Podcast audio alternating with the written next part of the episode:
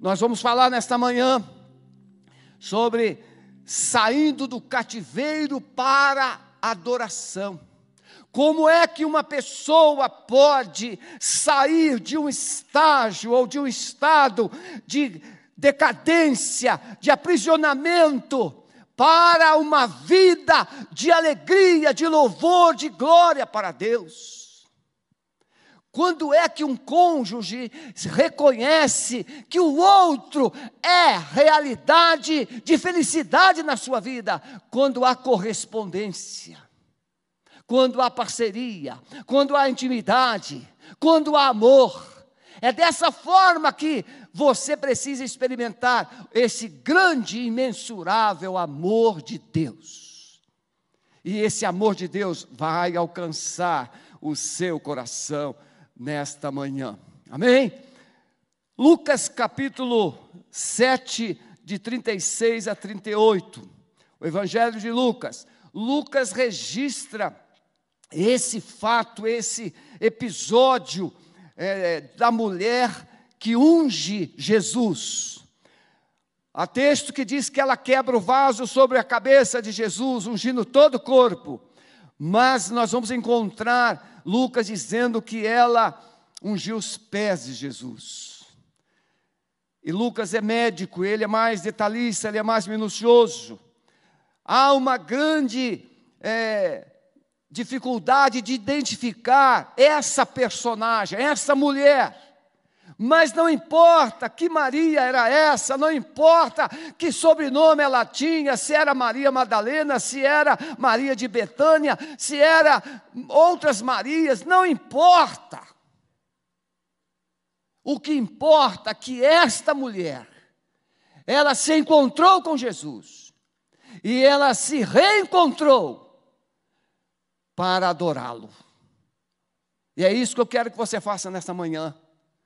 Ah, pastor, ninguém me conhece. Ah, pastor, vivo aqui esse inferno. Ah, pastor, minha vida não tem significado. A partir de hoje você vai ter um nome novo, vai ter um significado novo, vai ter uma história nova, porque Jesus vai mudar a sua vida nesta manhã. O texto diz: E rogou-lhe um dos fariseus. É só Lucas que diz esse texto, que era um fariseu. Mateus vai dizer que era o Simão leproso. E João registra que ela está na casa de Betânia. Mas é a mesma, é a mesma cena.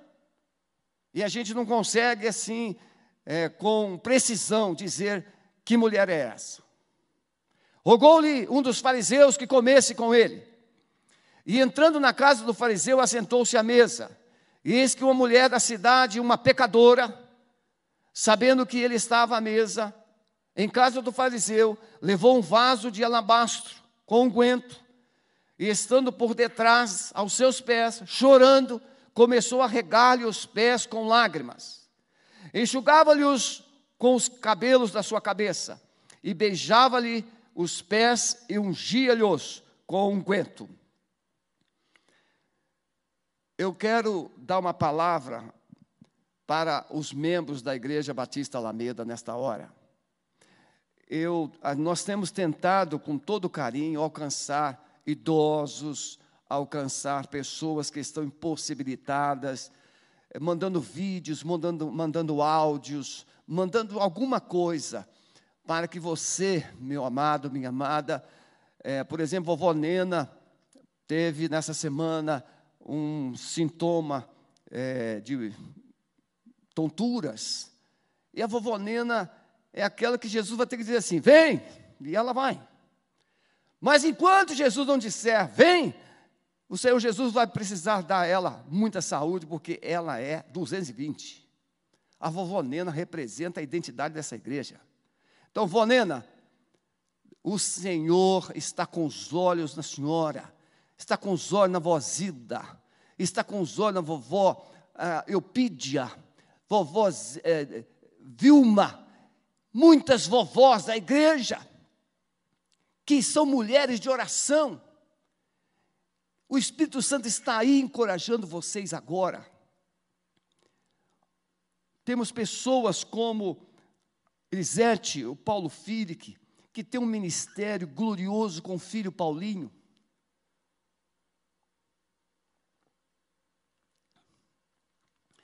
Paulo, Jesus conhece o limite. Eu quero lançar uma palavra de vida na sua casa hoje, Paulo. Você é um coxa branca roxo. Não importa, Jesus vai te dar um renovo. Você, Elisete. Porque o ministério de cuidar do Paulinho é desafiador, mas diante desse quadro de pandemia é muito mais desafiador. Porque tem enfermeiros que entram e saem diariamente, 24 horas. Então eu quero lançar uma palavra de vida para todos os membros da Alameda. Nós temos membros com Covid hoje, mas estarão curados amanhã. Nós temos membros que estão enfrentando algumas dificuldades. Eu quero profetizar que a sua vida será visitada nesta manhã e haverá não somente cura, não haverá mudança só na sua realidade de família, mas haverá também um processo de restauração dos propósitos de Deus na sua vida. Alameda tem sido uma igreja tremendamente abençoada por Deus e você faz parte dessa história, você faz parte dessa conquista. Mês passado a igreja alcançou 120%, e esse mês nós vamos alcançar de novo. Esse mês nós vamos pagar 200 mil reais dos empréstimos para o prédio de educação. E ficarão somente duas pessoas por que, que isso está acontecendo em plena pandemia? Porque o nosso Deus desconhece pandemia, o nosso Deus desconhece qual é o cativeiro. O Senhor quer ver o seu coração, e se o seu coração tem sede dele, ele entra na sua vida, ele entra na sua história e ele destrói esses cativeiros. Eu vou falar de três mulheres e vou citar uma outra. Três Maria, a Maria de Betânia, cujo texto em João 12 fala referência. Essa mulher, irmã de Lázaro, ela aparece três vezes e nas três vezes, a primeira vez Maria está aos pés de Jesus, aprendendo, aprendendo, aprendendo. Ela vai, Marta está preparando o banquete, Maria está ali prostrada, assentadinha aos pés de Jesus, ouvindo Jesus, aprendendo. Maria não tinha noção do que viria. O seu irmão Lázaro ficaria doente e morreria. Mas Jesus diz assim em Mateus 11, 28: Vinde a mim todos vós que estáis cansados e sobrecarregados, e eu vos aliviarei. Tomai sobre vós o meu jugo e aprendei de mim. Maria estava aprendendo com Jesus, estava aprendendo de Jesus como se fortalecer, como se preparar para o dia mal. Paulo diz: Fortalecei-vos no Senhor e na força do seu poder, para que vocês possam permanecer firmes contra as astutas ciladas do diabo. Paulo diz: porque a nossa luta não é contra carne e sangue, mas contra principados, potestades, contra todas as hostes das trevas. Portanto, tomai toda a armadura de Deus para que vocês possam vencer o dia mal. Ninguém sabe qual é o dia mal, quando é o dia mal. Mas Maria estava ali, aos pés de Jesus, aprendendo, aprendendo, aprendendo. A sua irmã chegou criticando, mas ela permaneceu ali e Jesus a louvou por isso. Ah, Maria aprendeu. Passado alguns dias, o Lázaro fica doente e morre. E Jesus chega lá na casa de Maria e ela vai estar aos pés de Jesus, agora não mais para aprender, porque ela já havia aprendido, agora ela está aos pés de Jesus, chorando. Chorando. Tem horas que nós vamos ficar aos pés de Jesus só chorando, não precisaremos falar nada, não precisaremos dizer nada, é só chorar, como Davi fez em, em. Ele chorou, chorou, chorou até não ter mais forças. Porque às vezes no choro, e eu quero dizer para os músicos, prepare que é essa música que vocês vão cantar no final. O choro dura uma noite, mas a alegria vem pela manhã. No final desse culto, você vai cantar assim. O choro pode durar uma noite. Maria estava vivendo a sua noite e estava chorando, mas o dia iria raiar com boas notícias. Lázaro foi ressuscitado. E a terceira vez que Maria aparece, ela está aos pés de Jesus, adorando. Então veja, primeiro, você precisa estar aos pés de Jesus para aprender para crescer, para se fortalecer, para renovar a sua fé, fortalecer a sua fé. Depois, você enfrentando os dias maus, você vai estar aos pés de Jesus, mesmo chorando, mas sem desanimar, sem recuar, sem deixar de acreditar no amanhã.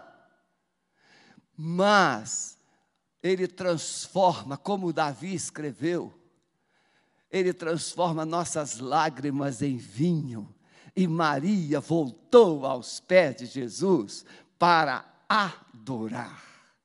Então, essas mulheres tremendas, em João 12, então Maria está ali adorando. João 12, 13. Então, Maria tomando uma ratel de unguento nardo puro. Daqui a pouco nós falaremos mais. Maria Madalena. Maria Madalena é uma mulher badalada, muito falada, mas se tem pouca informação. E a informação que nós temos encontra-se só nesse texto aqui, de Lucas 8. E algumas mulheres, preste atenção nisso, algumas mulheres que haviam sido curadas de espírito, não foi só Maria Madalena, algumas mulheres que haviam sido curadas de espíritos malignos e de enfermidades. Maria chamada Madalena da qual saíram sete demônios. Joana, mulher de Cusa, procurador de Herodes, Susana e muitas outras serviam Jesus com seus bens. Várias mulheres foram libertas por Jesus de seus espíritos opressores. Várias mulheres foram alcançadas pelo amor de Jesus, várias mulheres foram libertas por Jesus. Irmãos, a mulher de Cusa, procurador de Herodes, uma posição muito nobre, muito influente, aquela mulher influente na corte real, na corte real, ela foi, ela vivia uma opressão. Como é que essa mulher encontrou Jesus? Nós vamos aprender, como falamos aqui domingo próximo passado, o, o gadareno, ele não tinha como ir a, atrás de Jesus, mas Jesus foi atrás dele. E eu acredito que algumas pessoas é Jesus que vai atrás, porque nem condições de procurar Jesus tem. Então preste atenção, Jesus está te procurando nesta manhã. Abra o seu coração, deixe Ele operar maravilhas. Ele encontrou Maria Madalena. Irmão, não conhecemos muito a respeito dela antes da sua libertação. Mas eu quero tomar um exemplo, alguns exemplos de pessoas que nós ajudamos.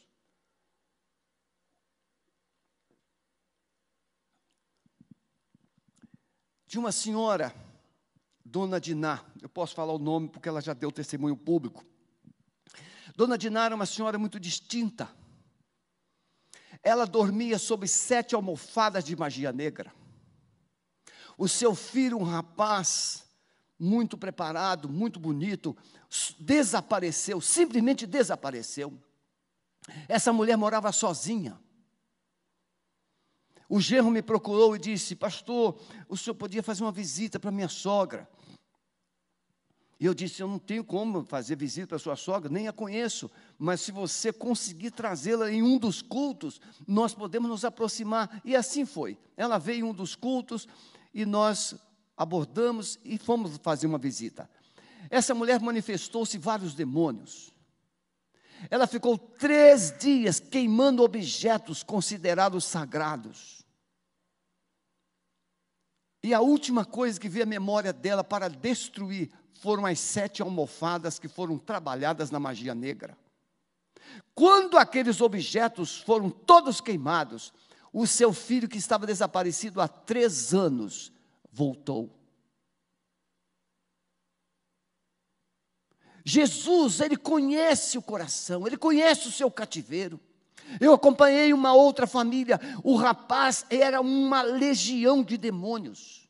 Esse rapaz pulava da laje da casa dele de cabeça na calçada. Algumas vezes ele ficou internado em hospital, uma vez ele pegou lá um objeto perfurante e ele colocou no pescoço de um, de um, de um enfermeiro e ele saiu do hospital fugido assim. Era um cadareno.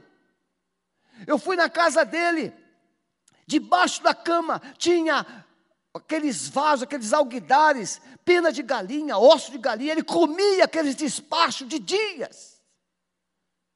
Mas Jesus nunca me deixou voltar envergonhado. Toda vez que nós fomos naquela casa, aquele rapaz era liberto. Jesus tem poder, ele conhece. E por último, meia-noite, eu estava em casa com a minha família e me chamaram. Pastor, por favor, o senhor pode ir lá em casa. Era uma moça da Assembleia de Deus, muito querida. E nós fomos, quando chegamos num portão, um portão mais ou menos assim, 20 metros antes da entrada da porta da casa. Quando eu abri aquele portão, aquele homem entrou, surgiu lá e falou assim: É você que vai me tirar daqui? Eu falei assim: Não. Eu estou aqui em nome de Jesus. Meia hora depois, aquele homem estava liberto, com banho tomado e dormindo. Aquele homem foi para a igreja, se tornou um grande servo de Deus. Todo mês ele tirava um domingo para ir na nossa igreja. Jesus é o libertador, Jesus é o salvador, Jesus ele é aquele que ama o homem, e o propósito de Deus é transformar gente cativa em gente adoradora. Gente que vive perdição, sofrimento, angústia, em gente que tem alegria e louvor nos lábios. Para algumas pessoas, Maria Madalena era uma pecadora. Ah, ah, eu recebi até recentemente um, uma mensagem, alguém perguntou, pastor, Maria Madalena, ela era uma prostituta, ou alguém disse que ela era uma mulher rica. E eu fui pesquisar um pouco. Há essas duas possibilidades. Há a possibilidade de ela ter sido uma mulher da sociedade. E há evidências de que ela também vivia uma vida de luxúria e vícios. Então, Maria Madalena, a sua fama de pecadora, a sua fama de uma mulher que havia saído sete espíritos maus, há indícios de que essa mulher vivia no vício, vivia no pecado, vivia uma vida de solidão. E há indícios que essa mulher também possa ter chegado ao ponto de pensar em se matar. Tamanho sofrimento, tamanha angústia, tamanha dor que ela viveu. Há uma outra mulher chamada Samaritana, também não tem nome. Jesus encontra essa mulher. E Jesus fala para essa mulher algumas verdades e ele vai transformar a vida dessa mulher. Essa mulher já tivera cinco maridos e agora está vivendo com um que não é o seu marido. São pessoas assim que Jesus encontra e dá um novo significado. Jesus manda, mulher, vai lá chamar o teu marido. Ela diz: Não tenho marido. Disseste bem, porque você tivesse cinco e agora o que tem não é teu. Essa mulher com coração vazio, essa mulher com coração desesperançado, essa mulher humilhada, essa mulher passou por situações das mais difíceis. Então é diante desses quadros, dessas circunstâncias que eu quero falar três coisas. Como pregador batista, tem que ter três coisas. Primeiro, entender que Jesus não faz acepção de pessoas. Você pode ser negro ou branco, você pode ser rico ou pobre, você pode ser religioso ou ateu, não importa. Jesus te ama. Pastor, eu não acredito nisso, porque o que eu já passei na vida, eu quero declarar: Jesus te ama. Pode ser homem, mulher, negro ou branco, culto ou inculto, rico ou pobre, ele te ama. Não, pastor, não acredito. Então você pode repreender essa incredulidade, porque Ele te ama. Ele te ama, e muito. Ele veio para pessoas que têm sede. Meus irmãos, nós estamos hoje vivendo um tempo que pessoas estão cheias de ódio, as pessoas estão cheias de revolta, as pessoas estão cheias de decepções, elas estão cheias de mágoas. Mas o que você mais precisa não é desse lixo todo, você precisa de sede de Deus. Coloque as suas mãos assim em casa. Espírito Santo, coloque agora uma unção de sede, de sede nesse coração, de sede nessa mente. Abra o entendimento, quebra todas as mentiras, todos os enganos, todas as vozes agora contrárias nos ouvidos, nas mentes, sejam silenciadas no poder do nome do Senhor. Você precisa ter sede, sede de mudar sede de ter uma vida nova. Igual o rapaz que não tem namorada, sede de arranjar uma namorada. A moça que já está achando que vai ficar para titia, sede de arranjar um casamento. Pois é, Jesus tem tudo isso. O problema é que a moça acha que é feia demais. Minha filhinha, preste atenção. Para cada feiosa tem um feioso. E eu nunca vi um feioso achar outra feiosa é sempre, quando se apaixona, é linda, é lindo. É assim. Você pode ser feia para alguém, mas não pode ser feia para você mesmo. Você tem que se achar especial. Olha, eu sei que não sou bonitão, mas eu acredito em mim. Então, quando eu me olho no espelho, eu procuro detalhes especiais. Você precisa ver que Jesus colocou detalhes na sua vida que não tem nas outras pessoas. Alguém diz assim: por que, que todo calvo é inteligente? Talvez de tanto estudar perdeu os cabelos. Mas uma coisa é melhor ser um calvo inteligente do que ser um cabeludo sem inteligência. Então veja, não importa se é calvo, se é cabeludo, se é alto ou baixo, se é bonito ou menos bonito, você precisa se amar do jeito que você é, porque Jesus ama você do jeito que você é. Jesus está a caminho da Galileia, e aí ele decide passar por Samaria a terra dos samaritanos, gente que os, os, judeus odiavam. Para os judeus, os samaritanos eram considerados como lenha para o fogo do inferno. Eles odiavam os samaritanos. Era um povo mestiço, um povo misturado. E Jesus ainda para e vai conversar com uma mulher, uma mulher que já tivera cinco homens e agora vive com um que não é o seu homem, não é o seu marido. Jesus para com gente assim. Jesus para com gente que está com uma sinalização: eu quero uma mudança na minha vida. Aquela mulher não sabia que Jesus a tinha na sua agenda. Aquela mulher não tinha ideia do que iria acontecer naquele dia. Mas naquele dia, Jesus tinha na sua agenda a passe em Samaria, na cidade de Sicá, porque lá tem uma mulher que ao meio-dia ela vai buscar água e ela precisa do meu amor. Jesus colocou na sua agenda, mulher samaritana. Meu amado, minha amada, Jesus colocou o seu nome na agenda dele hoje, e ele vai mudar a sua vida hoje. Ele conhece você pelo nome. Ele sabe onde você nasceu, Ele sabe como você foi criado, Ele sabe os nomes que você recebeu, Ele sabe o sofrimento que você já passou, mas Ele hoje quer dizer: basta, chegou a sua vez. Aquela mulher samaritana nunca mais foi a mesma. De uma pecadora, se tornou uma missionária, adoradora.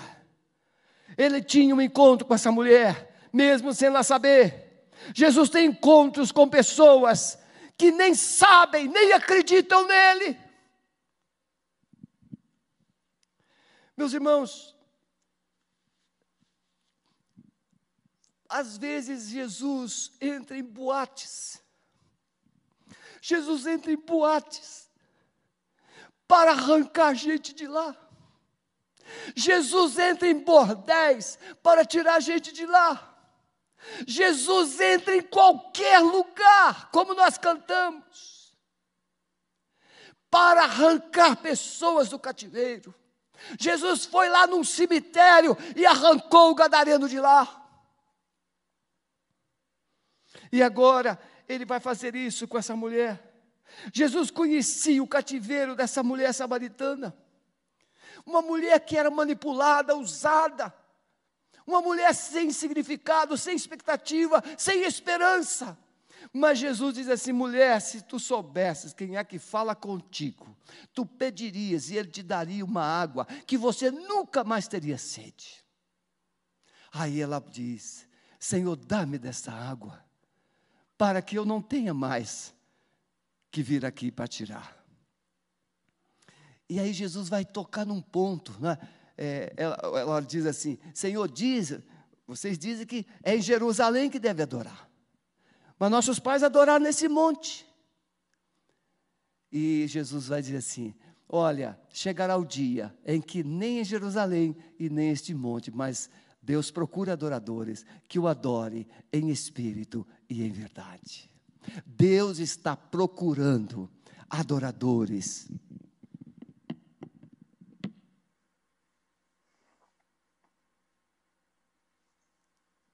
Deus está procurando adoradores nesta manhã. E quem sabe, você, Raquel, você, Rosângela, você, Pedro, você, Antônio, seja o nome que você tenha recebido no registro, Jesus está te chamando para sair desse cativeiro e se tornar um adorador para a glória dele. Ele fez você para isso. Em segundo lugar, entender que não existe um cativeiro sequer que Jesus não possa vencer. Olha, nós sabemos como é delicado lidar com libertação. Eu atendi aqui na Alameda, alguns anos atrás, uma mulher que tinha sido até líder de igreja. Nós atendemos uma mulher que tinha sido freira, lá de Goiás. Pessoas que viveram um passado terrível. Uma dessas mulheres, ela foi vítima de bruxaria do próprio pai. O pai fez bruxaria para matar todos os filhos. E essa mulher veio. Era uma líder. Quando essa mulher veio, ela no gabinete, ela participou do processo.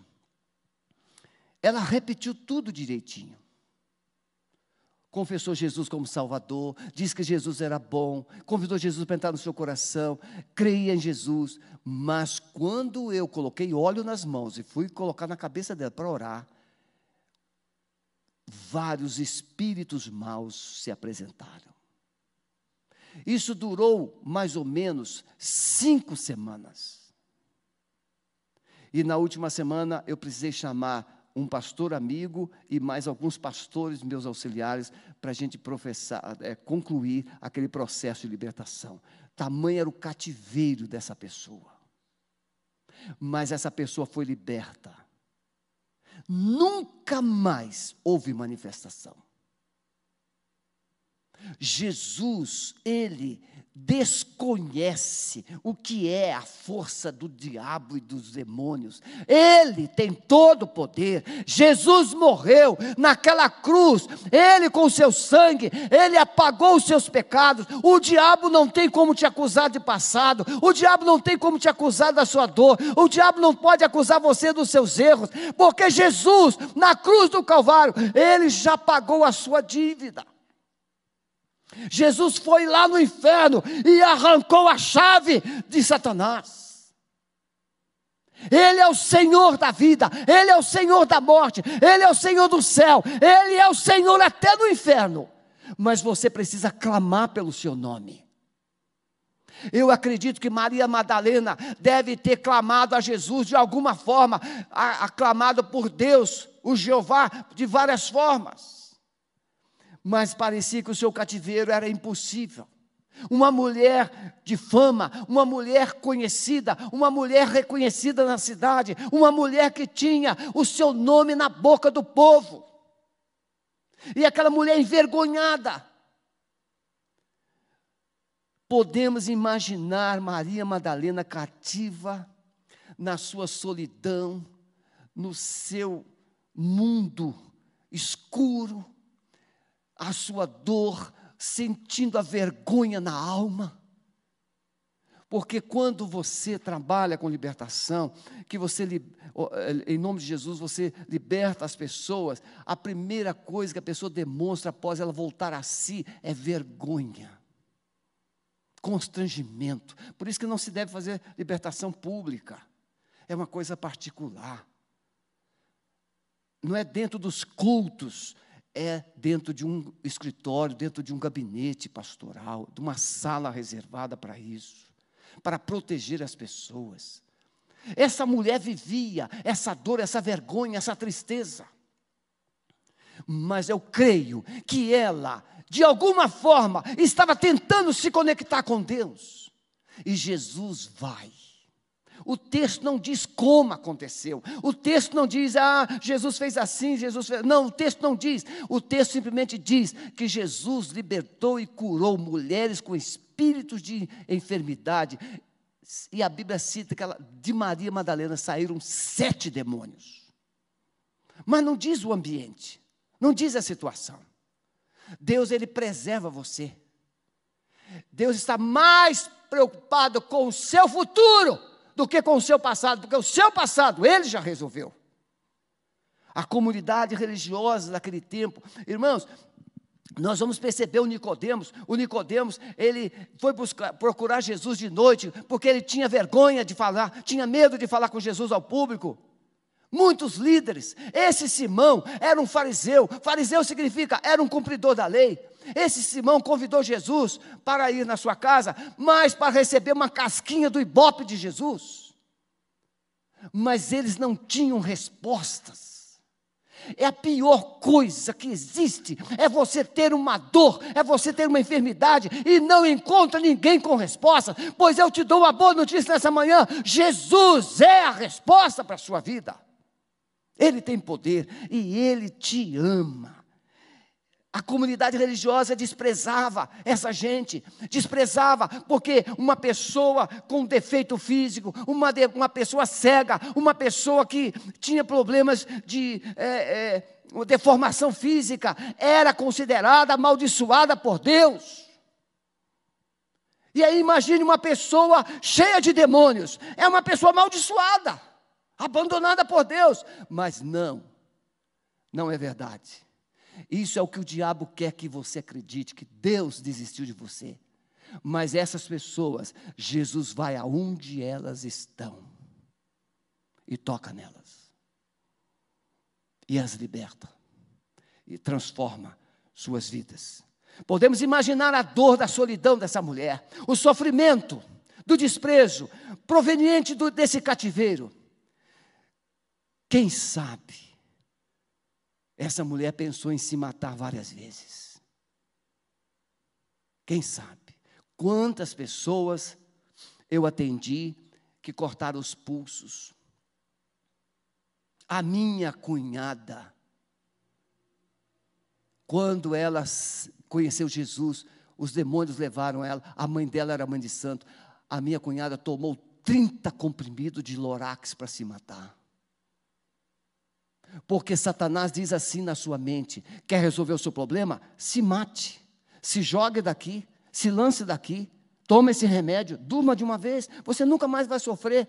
Mentira. Suicídio é passaporte para o inferno. Por isso Jesus já morreu no seu lugar. E ele é o passaporte para o céu. Quantas noites eu penso aquela mulher solitária, sozinha, na sua dor, na sua vergonha, buscando uma resposta.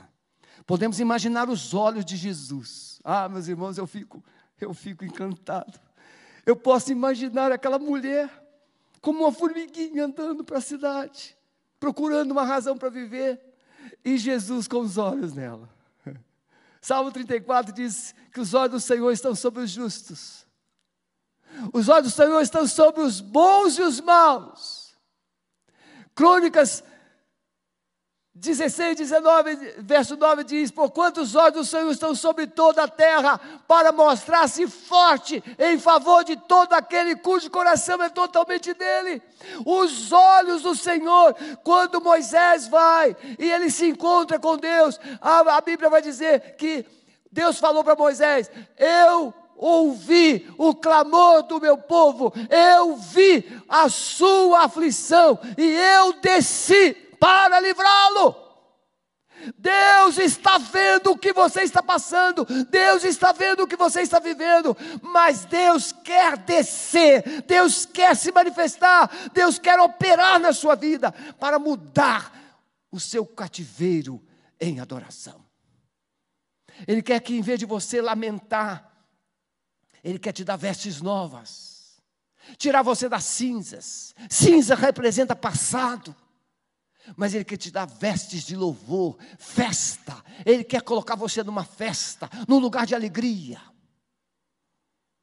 Você não tem noção de quem o Sebastião era antes de conhecer Jesus. Ficava nas, nos inferninhos, nos clubes, até quatro, cinco da manhã. Ficava nos bares até o bar fechar preso nas mãos de agiotas. Mas quando Jesus entrou no meu coração, em dois anos eu paguei todos os compromissos assumidos antes, e agora uma vida digna. Não vou esquecer nunca. Você que está na câmara, filhinha, olha, preste atenção. Eu estava com um ano, pastor Ápice, de convertido, e eu comprei um terno azul marinho branquelo com terno azul marinho, fica mais bonitinho. E aquele colete, barba feita, cabelo cortadinho, todo perfumado. E na calçada, né? indo para a igreja. Rio de Janeiro, cinco da tarde, aquele sol quente. E aí, duas mulheres no muro conversando. E eu passei, de repente escutei uma delas falando assim: está vendo? A gente devia ter casado é com crente. Olha aí. Por quê?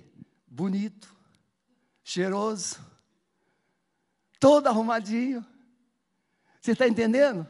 Jesus pega um fedorento e ele coloca ele cheiroso. Jesus pega um mal arrumado e dá jeito na sua vida. Jesus pega uma pessoa sem futuro, dá futuro para ela. Eu estava todo enrolado, ele me desenrolou e colocou minha vida sobre a rocha. E mais, me deu a esposa mais linda da igreja. Ele tem o melhor para você. Deus não fez você para viver aprisionado, Deus fez você para viver por cima e não por baixo. Deus fez você para louvar, adorar, exaltar, bendizer o seu nome. Quando ele fez Adão e Eva, eu penso que Adão e Eva cantavam. Adão cantava para Eva. Aliás, não tinha muito o que fazer. Era cantar para Deus e cantar para Eva. Declarar, olhar para um lado, bicho, olhar para o outro, bicho, olhar para o lado, mato. Ah, vamos cantar, vamos namorar, vamos viver essa vida maravilhosa. Mas aí o diabo não gostou daquele ambiente de adoração, entrou lá e acabou com a festa de Adão. Mas Jesus voltou para re organizar. Tem um hino que diz né, que o pecado tirou você do jardim, mas Jesus colocou o jardim dentro de você, porque jardim é presença de Deus.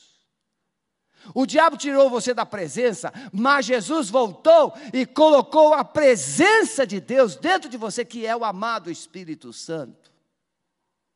Deus fez o homem para adorá-lo, glorificá-lo. O pecado tem sido correntes e cadeias na vida de muitas pessoas.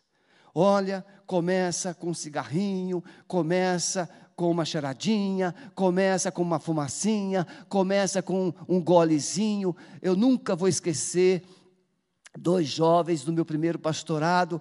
Esse jovem começou a beber vinho, beber vinho, e a mãe dele me procurou e disse: Pastor, conversa com meu filho, ele está tomando vinho, ele está tomando vinho. E aí eu chamei, fui conversar com ele. Falei assim: Meu filho, eu estou sabendo que você está tomando alguns copos de vinho. Ele falou assim: Pastor, pode parar, porque eu sei o que eu estou fazendo. Você está bom, mas eu, para onde você está indo, eu saí. Eu era alcoólatra. Não, pastor, eu sei o meu limite, eu sei até onde eu posso ir, eu sei, deixa comigo. E não quis me ouvir. Três meses, ele estava na, sendo carregado nas ruas, embriagado. É um golinho. O cativeiro chega. E quando o cativeiro chega, ele te engole. Por último, entender que Deus tem um propósito. Você pode ter sido nascido em um lar disfuncional, você pode ter sido rejeitado, você pode ter sido humilhado, você pode ter sido abusado, abusada, você pode ter sido vítima de vários fatores que criaram traumas na sua vida, mas eu quero dizer uma coisa: você não é resultado das circunstâncias. Pastor, o senhor não pode falar isso, porque o senhor não sabe o que eu passei. Sim, eu não sei. Mas eu sei o que Jesus passou por você. E Ele entende a sua dor. Ninguém, ninguém neste mundo foi mais humilhado e ninguém sofreu mais do que Jesus. Sem motivo. O motivo era você e eu. Ele sofreu por mim e por você. Então, Jesus, você não foi criado para viver aprisionado, você não foi criado para viver humilhado, você não foi criado para ficar olhando pelo retrovisor, você foi criado para olhar para o futuro, para a frente. Olhar para os montes, de onde vem o socorro. Entender que Deus tem um propósito, porque pela graça sois salvo por meio da fé isso não vem de vós, é dom de Deus, porque somos feituras suas, feituras de Deus. Deus nos fez. Nós somos criados em Cristo Jesus para as boas obras, as quais Deus de antemão preparou para que andássemos nelas. Deus nos preparou, Deus nos criou para glorificar o seu nome. Lá em Deuteronômio capítulo 7, nós vamos aprender que Deus disse assim para o seu povo: Eu não escolhi vocês, porque vocês eram os maiores, os mais fortes, os mais poderosos da terra. Não! Vocês eram os menores. Eu os escolhi porque eu os, os amei. A escolha de Deus não é porque você é bonito, feio, rico ou pobre, culto ou inculto. Não, a escolha de Deus é porque Ele decidiu te amar. Mas você precisa receber esse amor. Essa mulher era conhecida como pecadora. Ela vai chegar lá na casa de Simão e ela vai é, fazer aquele gesto, aquela cerimônia de adoração aos pés de Jesus. Então preste atenção nesses minutos finais da nossa palavra. É muito importante agora. Qual a motivação de adorar? Tem gente que precisa de motivação para vir à igreja. Ah, eu tenho que ir na igreja porque eu tenho que falar com o músico tal. Vocês. Ah, eu tenho que ir na igreja porque tem que dar um recado para fulano. Não. Você vem ao culto porque Jesus está aqui. Você vem adorar porque Jesus é o Senhor. O motivo certo. Essa mulher, qual o motivo dessa mulher fazer tudo isso? O que estava no coração dessa mulher que a levou aos pés de Jesus. Você sabe qual foi o passado? Vamos hipoteticamente imaginar que ela foi Maria Madalena. Vamos hipoteticamente. Maria Madalena está ali agora. Ela vai levar um vaso de alabastro. Vaso de alabastro, irmãos, o alabastro é um material importado do Egito. É um mineral que fabrica esse vaso de perfumes caríssimos. E a essência do nardo vinha também, era importado e era muito raro, caríssimo. Eram comprados gramas, gramas. As noivas compravam gramas, gramas e juntando para as suas núpcias. Aquela mulher, hipoteticamente, se fosse Maria Madalena, uma mulher que viveu cativa com sete demônios, agora está aos pés de Jesus, adorando, perfumando, beijando os seus pés. Vamos hipoteticamente imaginar que fosse a Maria, a, a, mulher samaritana, a mulher samaritana que tivera cinco maridos e agora vivia com um que não é o seu marido, agora está aos pés de Jesus, adorando, adorando, adorando, mas o público diz: é uma pecadora. Você está entendendo? O passado para Jesus não importa. O que importa é o que você está disposto, disposta a fazer hoje. Ela está ali aos pés de Jesus, que é o seu lugar, que é o meu lugar, aos pés de Jesus. Max Lucado diz que Satanás não tem muito medo. Spurgeon falou que você, os seus talentos, os seus dons, sua pregação, mas quando você se coloca de joelhos aos pés de Jesus, aí ele treme. Ele treme. Vamos imaginar Ciro Finícia.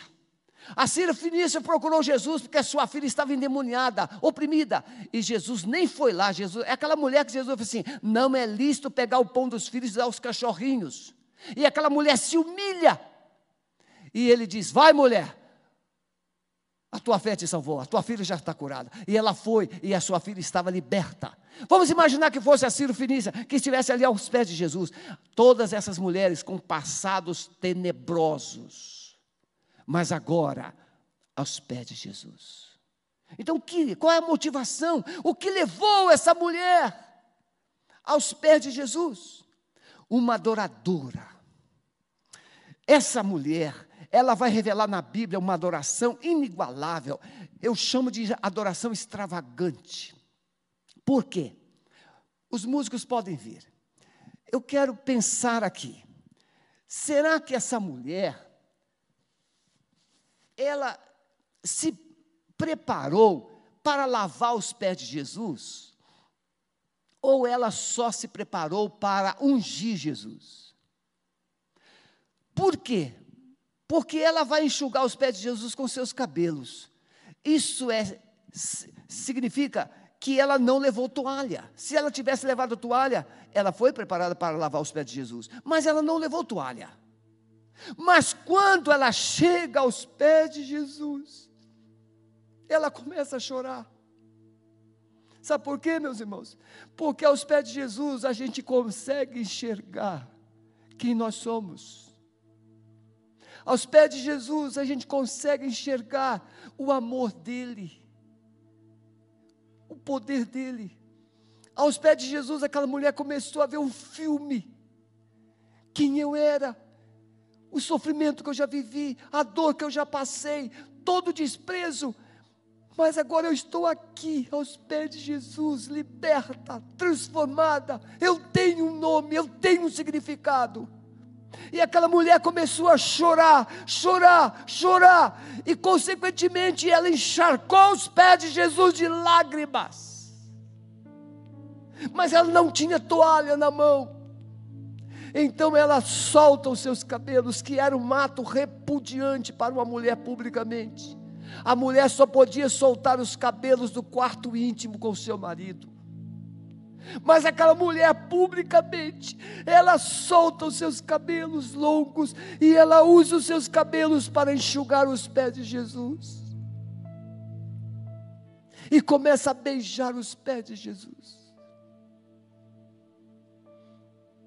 Irmãos, tem gente hoje que beija mão, tem gente que beija pés de personagens humanas que nunca fizeram nada por si. Beijar na Bíblia significa adorar. O termo adorar no original significa se dobrar, beijar a mão, exaltar, valorizar. Aquela mulher estava ali aos pés de Jesus, valorizando a Jesus. Aquele vidro, aquela garrafinha, tinha esses, esses vasos, eles variavam de é, meio litro até um litro e, e 200 ml até 2,2 ml. Mas aquele, aquela porção que ela tinha ali, vai dizer o texto que custava 300 dinheiro, um ano de serviço. mas ela não tira a tampa do vaso para derramar, ela quebra. Você está entendendo isso? Quando ela quebra, ela está dizendo: Isso aqui é unicamente para ti, Jesus. Foi comprado só para ti, não vai ser usado nunca mais. É por isso que Deus quer quebrar nossa vida, para que nós sejamos reconstruídos unicamente para Ele. De um pecador perdido a um adorador feliz, alegre, que louva e exalta o seu nome. Eu quero desafiar você nesta manhã a se prostrar diante de Jesus, sair dessa situação de pessimismo, de incredulidade, de descrença, e dizer: Senhor Jesus, tem misericórdia de mim. Dobre-se. Ela estava ali chorando. Ela quebra o vaso. Qual o resultado de uma vida que deseja realmente adorar ao Senhor? O Simão diz: ela é uma pecadora. Mas Jesus vai dizer assim: mulher, grande é a tua fé. A tua fé te salvou. Vai em paz. Mateus vai registrar que o que aquela mulher estava fazendo seria propagado no mundo inteiro quando o evangelho fosse pregado. Isso está acontecendo aqui nesta manhã. Você sabe o que, que Deus quer fazer com a sua vida? Deus quer que, a partir dessa manhã, onde você chegar, as pessoas comentem o que Deus fez na sua vida. E você louve o nome dEle, você exalte o nome dEle.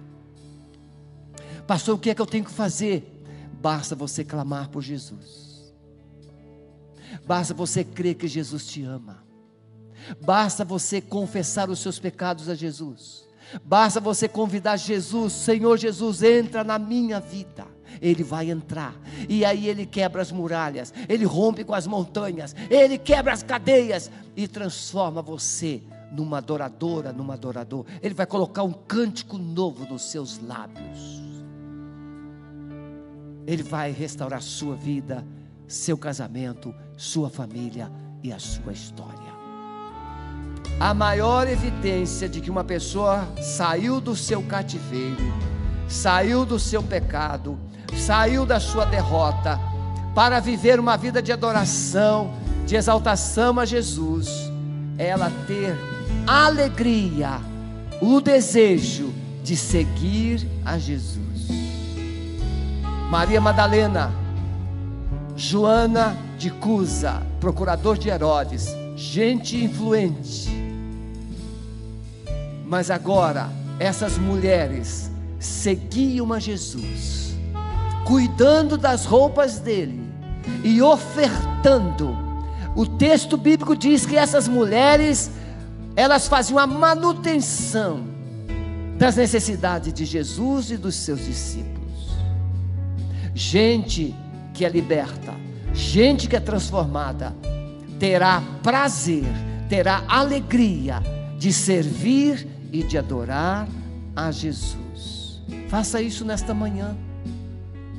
Procure, se você ainda não é membro de igreja, procure uma igreja assim que você puder. Alameda está aqui à disposição. Mas se você mora próximo de uma igreja, porque nós temos pessoas do exterior nos acompanhando, nós temos pessoas do Rio de Janeiro, nós temos pessoas do Rio Grande do Sul, nós temos pessoas de Mato Grosso, nós temos pessoas de São Paulo, nós temos pessoas de Brasília nos acompanhando.